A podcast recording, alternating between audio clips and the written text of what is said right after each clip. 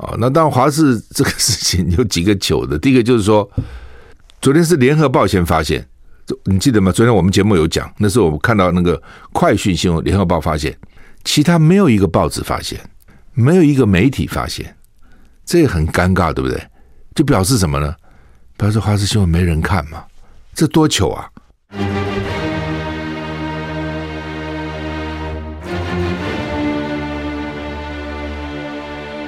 赵少康时间，吃喝玩乐骂，和我一起快意人生。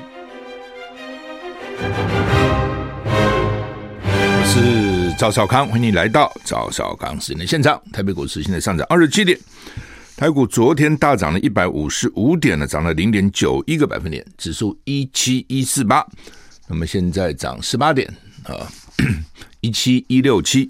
美股昨天道琼涨两百四十九点，涨零点七一个百分点啊，传统类股涨得不错，但是呢，高科技类股纳斯达克呢大跌一百六十六点，跌了一点二二个百分点哈。S M P 五百跌零点零六个百分点，费城半导体跌零点三五个百分点呢。昨天有几个重挫的股了，Netflix 哦，大家知道美国那个就是演电电视上有一段时间不是被很多这个传统电视都被 Netflix。去去攻占啊，取代哈，就大家台湾也看到 Netflix 啊，我也常看了哈。那那时候被华尔街说还是不得了的明日之星哈，媒体都应该像这样哈，等等哈。他开始是反正做民调了，确定民众喜欢看什么样的这个电视了，等等哈。呃，不过他自己当制作了一些片子了啊，呃，也还还蛮卖，还蛮卖座的哈。那就但是那个电影你看哈，基本上都还蛮老的了啊，新的电影其实也不多，不管了，反正他的订户呢宣布说这一季跌了二十万户，所以他的股票昨天就大跌哈，好像跌了呃三十五趴多少趴，跌很多。脸书也不好，脸书已经很惨了，脸书的股价已经从三百多，好像三百五，跌到昨天只有两百块。你看 Facebook 跌这么多，以前 Facebook 多红啊。跌到昨天就跌七点七趴哦，光点数昨天就跌七点七趴，已经再再跌就要跌破两百了哈。呃，好，那么这是昨天美股的状况哈。昨天那个特斯拉也跌不少啊。我这我想大概是不是跟上海哈被围城有关啊？特斯拉股价之所以能够一发不可收拾，主要就是在大陆卖的不错哦，大陆人喜欢开电动车哈。也是他们的政策鼓励了哈，比如说你在大都市要拿一个驾照是很困难的，十年可能都拿不到。对不起，不是驾照，那个执照，汽车行照，汽车的行照要抽签，大家都想去开，结果呢发出来的牌照数很少。但是开电动车就不需要，就就就给你一个行车执照。那你想想看，那差太远了。你要开汽油车，弄了个半天，你十年也抽不到一个。你开。电动车立刻就有了哦，再加上它大陆的厂也开工了哦，所以这个对于 Tesla 来讲呢，中国大陆是它非常重要的产业哈。那现在上海一封哦，很多产业其实都受到影响啊。欧股英国小涨，法国、德国大涨，都涨了一点四个百分点左右。台股现在小涨二十点哈。天气今天四月二十一号有微弱风面掠过台湾北部的海面哈，所以台湾北部地区。有短暂雨了哈，明天二十号水汽增多，我看那个气象报告好像哦，未来几天到下礼拜好像都下雨，很少不下雨的哈。这里明天明天水汽增多，北部及东半部地区有局部短暂阵雨哈。那我们看这温度吧，北北基今天温度高了，今天十九到二十八度，呃，十九到二十八度，降雨距离二十到三十，桃竹苗十九到二十七度，降雨距离二十到三十，中彰投。二十到三十度，降雨距离百分之二十；云嘉南二十到三十一度，降雨距离百分之十到百分之二十；高屏三十一到三十二度，降雨距离十；宜兰十九到二十六度；花莲二十到二十六度；台东二十一到二十八度，降雨距离百分之二十；外岛十五到二十四度，降雨距离十到二十。所以你看，降雨距降雨都不多，今天哈降雨不多啊。那最多就是桃园以北的百分之三十，其他地方大概都是百分之二十。高频只有百分之十啊，嗯，不过哈，呃，明今天、明天大概降雨几率都低，可是到了礼拜六，一直往下礼拜走哈，这个礼拜六到下礼拜四降雨几率都高啊、那反正就都都超半都超过一半了哦，降雨几率一半都超过一半哈、嗯，台股现在涨二十点哈。温度也高啊，温度南部都到三十一、三十二度了嘛哈。好，那么抗议俄罗斯侵略乌克兰，美国财政部长耶伦在 G20 会议呢带头离席，哇，这个很强硬啊。美国财政部长耶伦他原来是联准会主席嘛，记得吗？二十在二十国集团 G20 财长会议呢，在俄罗斯官员发言时，跟多国财长一起离席，表达对俄罗斯侵略乌克兰的抗议哈。根据法新社报道，消息人士指出，在二十国集团 G20 财长会议上，当俄罗斯代表发言的时候呢，有多名财政部长或央行首长突然离席，其中也包括乌克兰财长马钦科以及美国财长耶伦啊。美国联准会主席鲍尔还有许多在线上与会的财长跟央行首长，在俄罗斯官员发言时呢，关掉他们的摄影机。报道指出，这显示俄罗斯在俄乌战争期间持续遭到孤立哈。有多名官员证实，包括英国、法国跟加拿大官员加入这次的抗议杯葛，凸显了会议的紧张气氛。法国财长勒迈尔曾经在会议期间呼吁俄罗斯代表避免参加这场会议。他说：“战争和国际合作并不相容。”加拿大副总理兼财长方慧兰在推特发文，跟多国官员离席后合影的照片。他说：“俄罗斯持续侵略与战争罪行，世界民主国家对此不会袖手旁观。”这是俄罗斯总统普京二月下令入侵乌克兰以来首度 G20 会议，今年是由印尼担任 G20 的轮值主席国啊、就是开 G20 呢，就二十个国家了啊、你现在会发觉它有 G seven，有 G eight 有 G20，甚至还有讲 G2 哦，Two 就是中美，全世界两大强国啊、哦。呃，反正啊、哦，这样这种国际场合哈、哦，你俄罗斯去，其实某个角度也是自取其辱了。哦，你本来大家就找不到机会羞辱你嘛，哦，那要羞辱你就就国际场合，比如联合国安理会，哦，联合国人权理事会把你赶出去，哦，等等就是羞辱你啊、哦，让你知道说你这样侵略别国哈、哦，当然这个美国带头了哈，呃，现在就是我看就变成这个俄罗斯对抗全世界，啊，那一些国家跟他友好，一些国家这个维持中立，哦，跟他友好的国家不多哦，像白俄罗斯啊等等。哦，这匈匈牙利啊等等，那像连中国这种大国都不敢表态，哦，都都都要维持一一定的距离了哈。那打击俄罗斯，美国再出招，首度制裁虚拟货币采矿公司。美国宣布对俄罗斯实施新一波制裁，包括四十多个实体跟个人，这是美国首度制裁虚拟货币公司哈，采矿公司。这什么意思啊？俄罗斯入侵乌克兰，双方战争持续。美国持续扩大制裁俄罗斯，最新宣布制裁一家主要商业银行——俄罗斯商业银行，以及虚拟货币采矿公司，共有四十多个实体或个人，以确保俄罗斯没有办法规避国际制裁啊。美国财政部宣布，新一波对俄罗斯经济制裁范围呢，对象包括俄罗斯的寡头马洛菲耶夫在内的四十多个个人跟实体组成的全球网络。全球第三大的俄罗斯虚拟货币采矿公司 Bitriver 也被列入，这是美国首度制裁虚拟货币采矿公司。美国财政部说明，是因为货币采矿公司协助俄罗斯将自然资源货币化。美国财政部副部长 Nelson 说呢，遭到美国制裁的对象呢，是因为他们正在帮助俄罗斯总统普京选择的残酷战争。美国将与国际伙伴密切协调。确保相关制裁削弱库里姆林宫的力量，而且为乌克兰投入资金的能力啊，反正啊，就是我他现在找尽各种方法来来制裁俄罗斯了哈，长期一定有效的了啊，不不可能一个国家被全世界制裁没效，短期反正就看你熬得过熬不过嘛哈。那要不要停止俄罗斯石油？德国的财政部长跟外长外交部长不同调不同调哈，因为他本来就是一个联合内阁了。当你是个联合内阁的时候，那个政党有时候立那个本来那个立场差很远的哦，那这种结合都是根本就是不稳定的结合嘛哦，没有共同的理念，没有共同的目标，没有共同的价值观，你怎么结合呢？啊，所以经常就会出现这种哎奇怪不同调。德国进口俄罗斯石油跟天然气遭到乌克兰强力批评，德国财政部长林德纳表示，德国正在尽快结束对俄罗斯的能源依赖，但需要时间。林德纳说法跟外交部长说法不同调。BBC 报道，林德纳说，德国正在尽快结束对俄罗斯能源的依赖，但需要时间。他说要有耐心。先前，德国外交部长表示，德国将会在今年年底前停止石油进口，随后就是天然气。乌克兰总统的泽连斯基批评德国呢，没有能够遏制俄罗斯能源进口。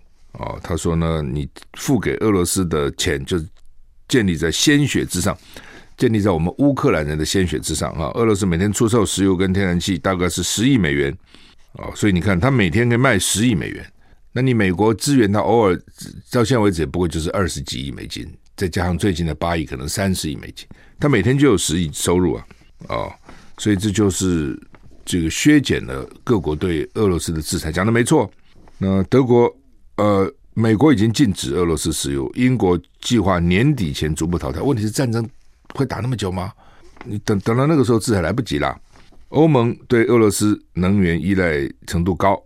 德国目前从俄罗斯购买二十五趴的石油跟四十帕的天然气，所以呢，德国财政部长说呢，不想跟普京有任何进一步的业务往来。但突然进口俄罗斯的能源呢，可能导致制造商跟汽车制造商等德国企业停工。也有德国经济机构警告，立刻停止俄罗斯能源进口，将在二零二三年引发欧洲最大经济体系的严重衰退。好，因为能源是也是工业工业之母了，经济之基础了。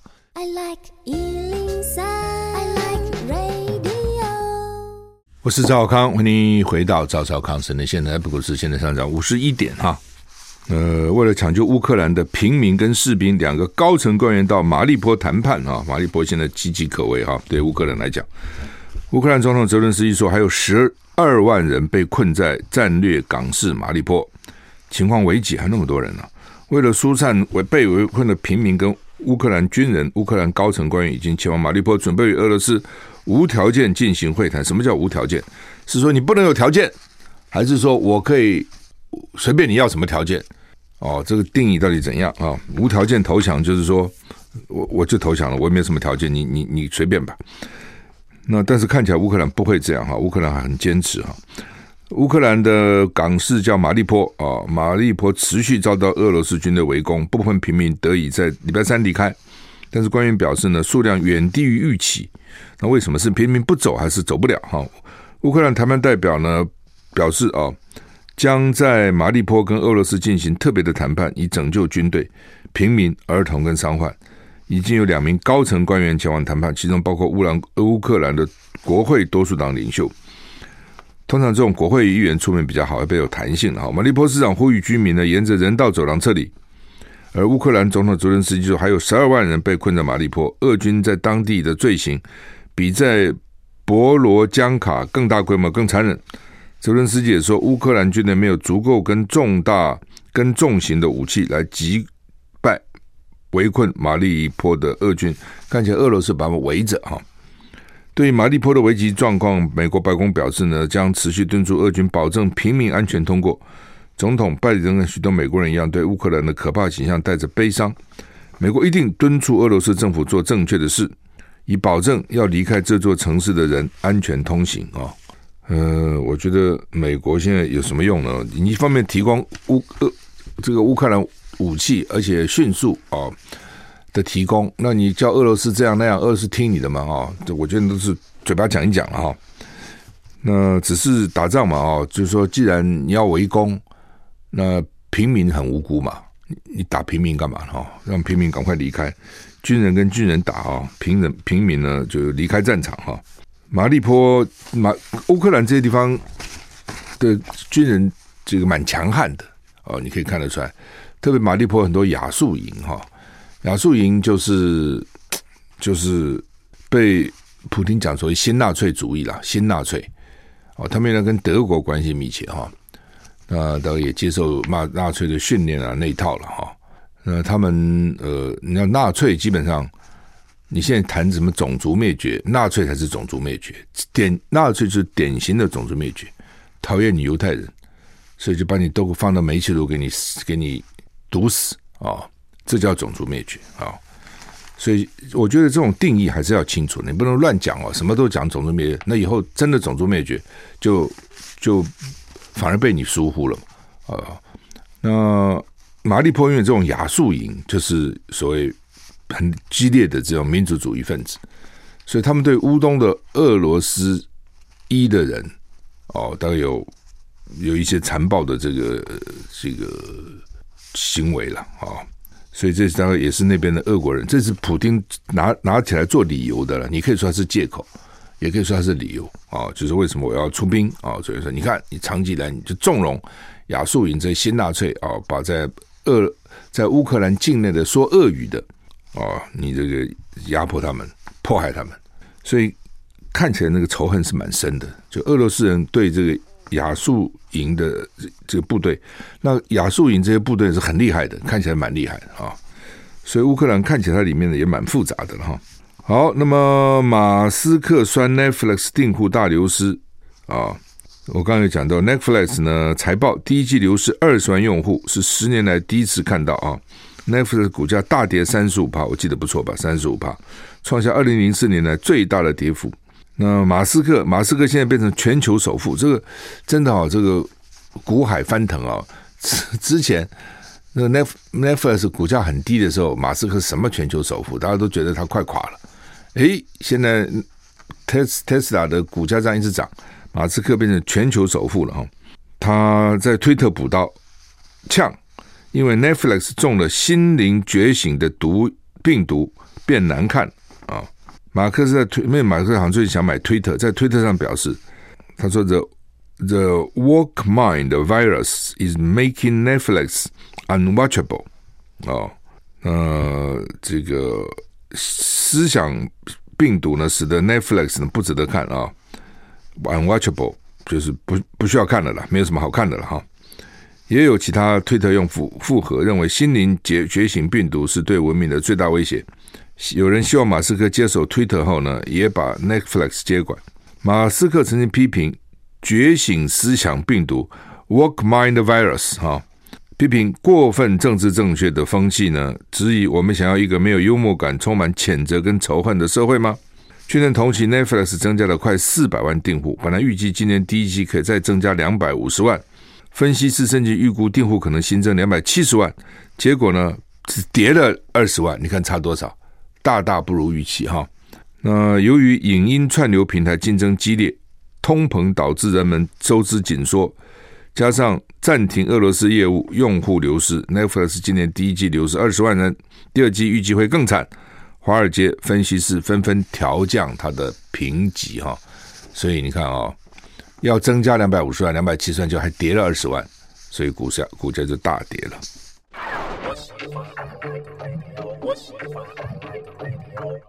我是赵少康，欢迎回到赵少康时间的现场。华视昨天出报哈，误报中共打过来了哈。那大陆这个酸它叫做超前部署啊。公广集团华视昨天晨间新闻出现跑马讯息，新北市遭共军导弹击中，台北港舰舰艇爆炸，设施船舶毁损，那引起民众。惊吓了哈，惊动了国安高层，军方立刻澄清，台海一切正常，老共没打过来。华视说是误指哈，那这个在两岸的论坛都引起热议，那第一时间登上大陆微博热搜，网友一面倒狂酸华视超前部署，有人调侃，难道是预录好，准备随时派上用场吗？很糗啊，笑死了哈。那微博上网友热议华视出报的各种阴谋论，有人问这是刷流量吗？有人指这就是认知作战，反正都是阿共啊的阴谋。还有人留言开始预演吗？跟乌克兰学的剧本都自己写好了，会不会是想栽赃给大陆的剧本被误播了？美国在背后传道授业吗？像这样的假新闻何止这一条？估计岛内一一四五零部门早就暗地里准备了一箩筐。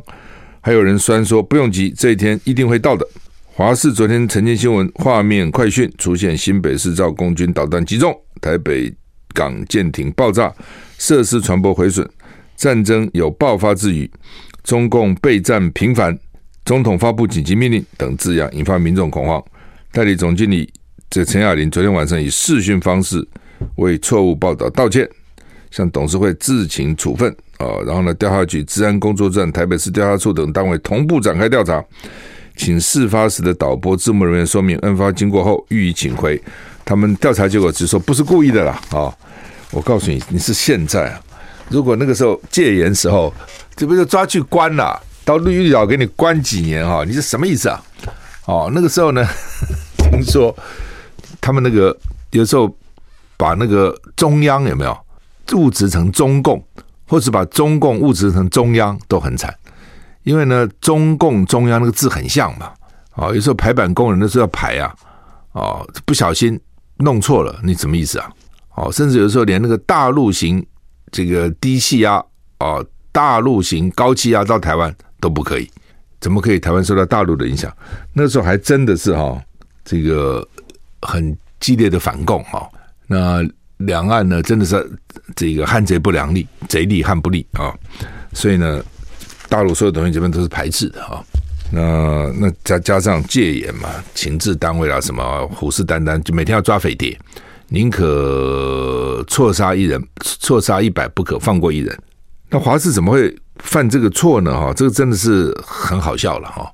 呃，而且这种狼来了搞多了以后，搞不好真的时候，大家也不相信了啊。那当然，华视这个事情有几个糗的。第一个就是说，昨天是联合报先发现。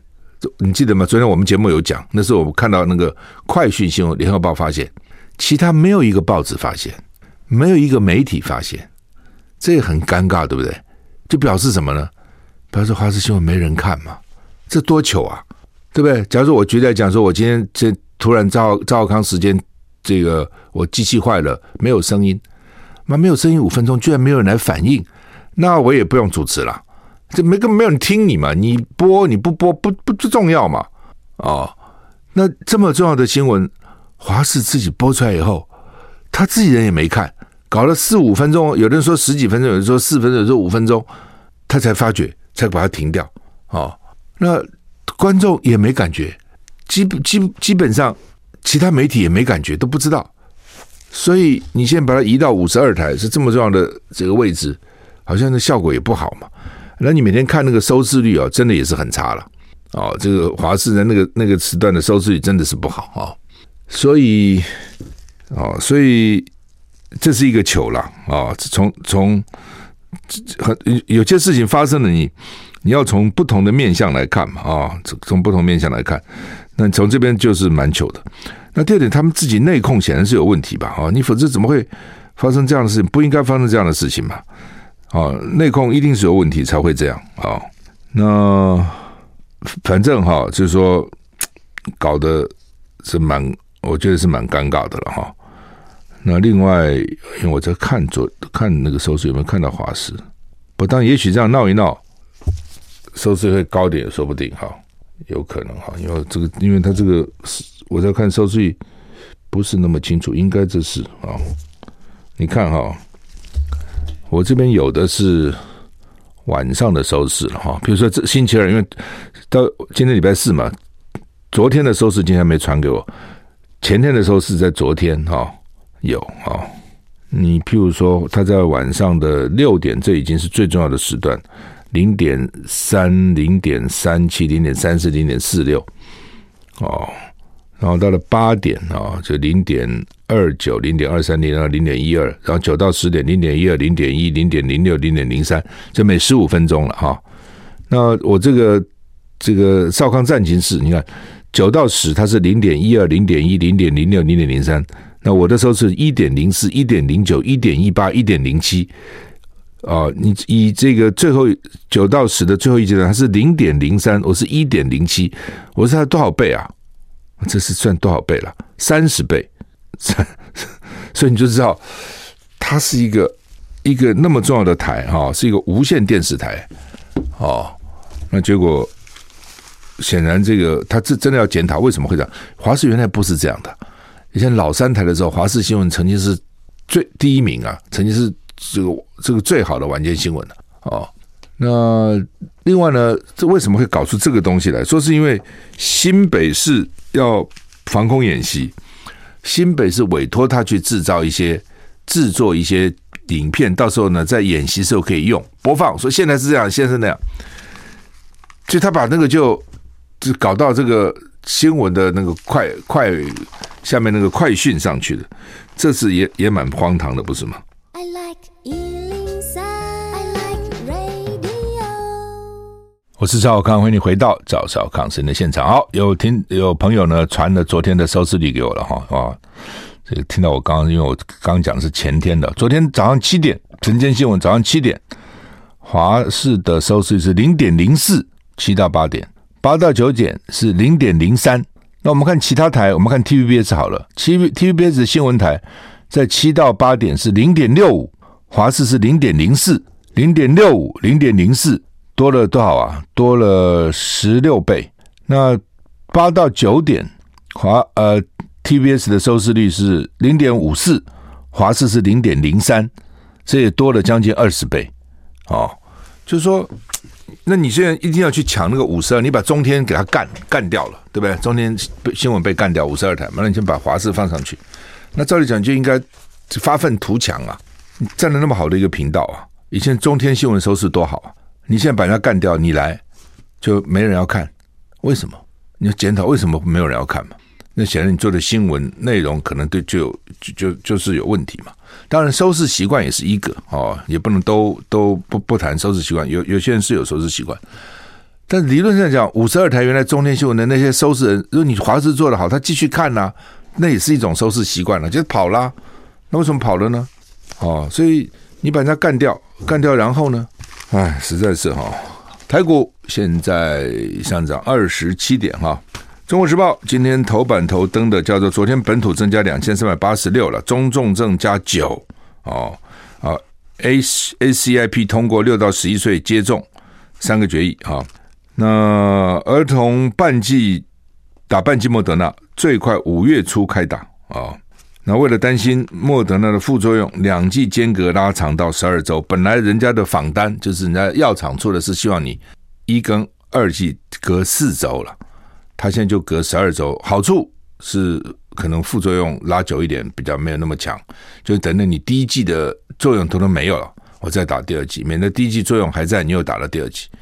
那坏处是可能你这个一二剂之间免疫力就低了，有的时候被染疫了哈。嗯，联合报也是这东西啊、月底单日确诊恐破万，这是陈时中讲的。青少年第三剂儿童疫苗下个月开打，高风险长者打第四剂，又谈到第四剂了啊。我就我们有些事情呢，就是落后人家很多；有些事情呢，又又急的要去做哈。比如第四剂到底该不该打，其实有争议的。以色列在打疫苗是非常。先驱的啊，做先锋啊，呃，先打这个打这个呢。那以色列的结论就是说，好像打第四季没什么用啊。为什么会这样啊？我也这这看你怎么讲了。什么叫第四季？就是第四季嘛。他的问题是在到现在为止没有针对 Omicron 的疫苗，这就麻烦，懂吗？那专家说年底以前也许可以出来。哇，怎么搞那么久啊？理论上你现在已经有疫苗了，那你要。转换应该比较容易嘛，对不对？就是你通通都是新冠病毒嘛，只是它突变。理论上呢，你已经有了，那为什么不能转呢？哦，会有那么困难吗？在我想不应该那么困难，总比新当时要发展出个疫苗容易嘛。那就几种可能了。第一种就是说，旧的疫苗对 Omicron 还是有一定的功效，这是一种可能，所以不急着不急着要去换嘛。第二种。我已经投资那么多钱在第一支呢这原来的疫苗，你干嘛叫我换呢？对不对？我恐怕还有库存一堆啊，我们都能毁了哦，而且都还没打完呢、到时候人家退货我怎么办？哦，否则我想不出来为什么第二就是说新的针对 Omicron，Omicron 也不是今天刚出来，Omicron 出来好好一段时间了，为什么针对 Omicron 到现在没有针对 Omicron 的疫苗呢？哦。那到时候如果如果有针对 Omicron 的疫苗，那你那个是到底叫做第四剂还是第一剂呢？你可以说是我已经打了三剂，那是第四；你也可以说那是一种新的，跟以前是不一样，那是第一剂啊！啊，这什么意思？所以将来搞不好你要打第五剂、第六剂、第七、第八，我们这样感冒疫苗好了，我每年打一剂嘛。那你说他是每年打一剂，怎么可能已经打第第十剂了？为什么？你如果把每年加起来算，我可能已经打了二十年了，或打了十五年了。所以已经第十五剂了。它实际上大体大同小异啊，只是中间针对他预测每年可能会流这个这个流行的病毒，它做一些调整嘛。哦，那它还是流感疫苗啊，所以它到底是第几季呢？哦，所以这就有点就是数字游戏了哈，看你怎么定义它了啊。佛奇讲的就很清楚嘛，他说没完没了的啦。他说，因为这个新冠肺炎的疫情变病毒不断的在改变，所以人人们呢就不断的发展新的疫苗来对抗它。哦，那你到底那个叫第几剂嘛？第十剂还是要第一剂嘛？哦，它会变了，它会变了，你的疫苗也跟着变了，就跟着变了啊、那只是说你针对 Omicron，人家的研究是你一直打也不见得有多多大的效果，因为一个疫苗效期就是那么三四个月，那你每三四个就要打就打一次吗？哦，那么打死了啊！而且你效果到底怎样？没有一个长期的一个追踪研究，所以讲实话也不清楚。你不像你现在去问医生，你说我打两剂跟打第三剂哈，那个保护力到底差多少？你就问他。还有呢，防重症到底差多少？是说打了第三剂才能防重症，打了两剂就不能防重症吗？医生也不敢跟你确定。现在都是打安心的，好吧？那既然还有嘛药嘛。也不麻烦嘛，就去打一下，就打第三剂就打第三剂吧。反正前两剂都打完了，就打一剂就多打一剂。很多人是这样的心态，所以说打完有多少效，唔知，问医生嘛唔知。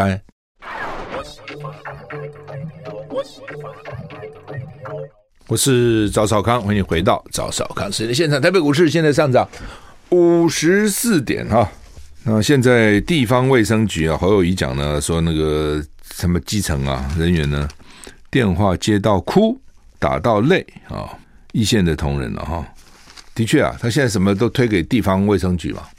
哦，那事实上也是了，中央只管政策，执行是地方，那地方不就累死了？那现在才基本上昨天才两千三嘛，之前都一千多，就已经搞成这样了。那按照你陈世忠讲法，月底会破万，那会搞成什么状况？一定把大家都累死了啊！哦那他就是他整个配套是有问题的了。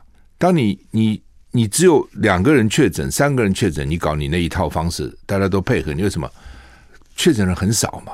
医院病房也够嘛？什么都够都没问题啊。对，防疫计程车也够嘛？救护车也够嘛？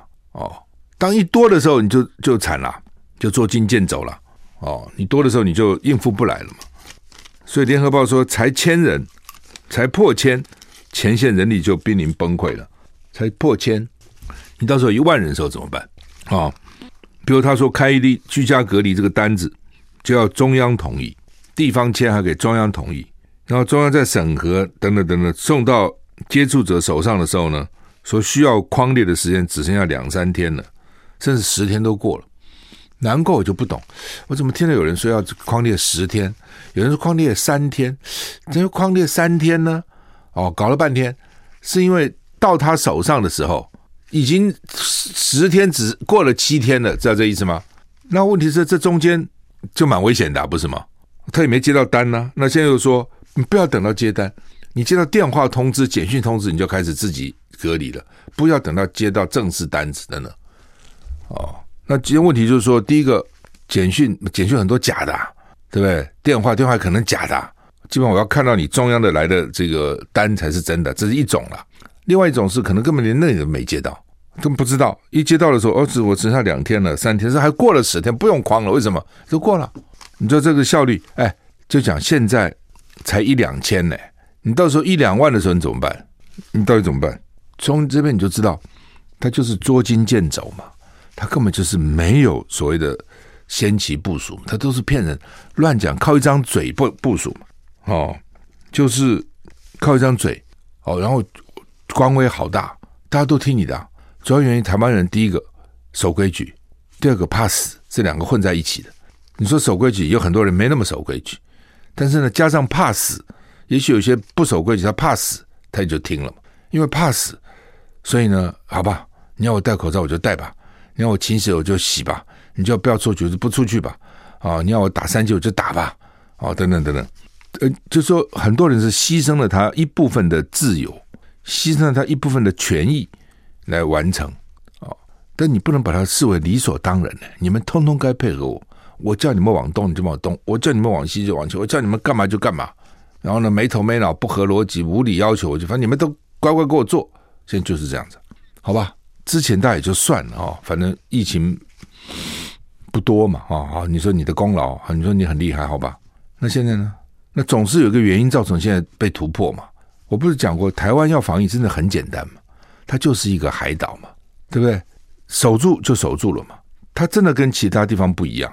一般的地方，比如香港，它跟大陆也通啊；新加坡，它跟马来西亚也通啊。所以你看起来是个岛，它其实不是一个岛，它只能说是个半岛啊。它还是有跟大陆有通啊，那就比较麻烦了。你只要跟大陆有通，那就是 就不是那么容易守。那台湾就是一个岛，对不对？而且这个岛，你机场守好，大概也就守好了哦，最多是渔港守好哦。那所以你防疫真的好好用心，抓住几个重点，应该也就可以了。那显然你也没抓到，所以当时我们就跟你讲，你机场要快筛，你也不筛，记得吗？我讲过机场要普筛，你机场不肯普筛啊？哦，你都给他送到旅馆去啊，或是送说是居家，然后那就有破口了哦。那以前呢，病情一发就比较严重，所以你就知道了嘛。当事人也知道我病情严重，旁边人也知道嘛，躲他远一点嘛，我叫他去看病。那刚好你好死不死碰到 Omicron，病情看起来看不出来呀，所以得的也不知道啊。对不对？旁边人也不知道，我感冒，我这么喷嚏，人家也知道，看你，人家会躲你远一点了，对不对？那这个东西不知道啊，所以他在社区里面就埋伏、埋伏、埋伏、埋伏，砰，爆炸，就是这样子嘛。那你说这个是不是新呢？它不是嘛？国外就情况也就是这样子嘛。那我常常讲说，你台湾不要自外于世界，你不要以为说你跟人家不同。我们台湾人很奇怪，常常觉得我跟人家是不一样的。你怎么会不一样呢？你也是世界的一份子，都一样嘛。发生在别的国家也会发生在台湾嘛。一定会的嘛，迟早而已。你看看人家，然后你就是可以学一些嘛。你都能不学，就我们跟他不一样，我们是不同。我们哪有不同？好了，得来了。所以我讲，人家可能是先苦后甜嘛。现在开始，人家开始开放了，我们是先甜后苦嘛，对不对？先甜后苦不见得好啊。对，人家苦的时候你就一起苦就算了嘛。人家苦的时候你也没沾到什么好处，因为你也不能开放，也不能什么一堆嘛。好了，人家现在填了，开始开放了嘛，你还不敢哦。最主要就是，我觉得这些官员哦，政府这些大官，他无能，他真的是没有能力了哦。你他讲的话、做的事你说他真的无能。但是呢，就是靠个意识形态，靠个抗中保台，他在那边就就就就是横行无阻哦，就是变成这样。然后干什么都是对的。刚刚早上立法院又为了陈水扁那个国务机要费打架，陈玉珍另外被摔在地上啊，就打群架嘛，好像乱打一通。那就硬要说国务机要费就等于特别费，国务机要费它就是不是特别费嘛？它怎么会等于特别费呢？对，我那天不讲过吗？特别费它是有一定的嘛，部长大概就是那七万块哦，然后呢，这个市长最早三十三十四万，后来变二十万，好郝龙斌又再宣掉四分之一变十五万，总统的国务机要费是三千多万到五千多万呢，那个跟几万块、几十万块怎么会一样呢？对不对？你自己想有这个道理吗？比如以前哦，特别费一半减去，一半不减去，最多部长七万块，三万五要减去，最多三万五不减去嘛。你这个六五千万是两千五百万不要减去啊？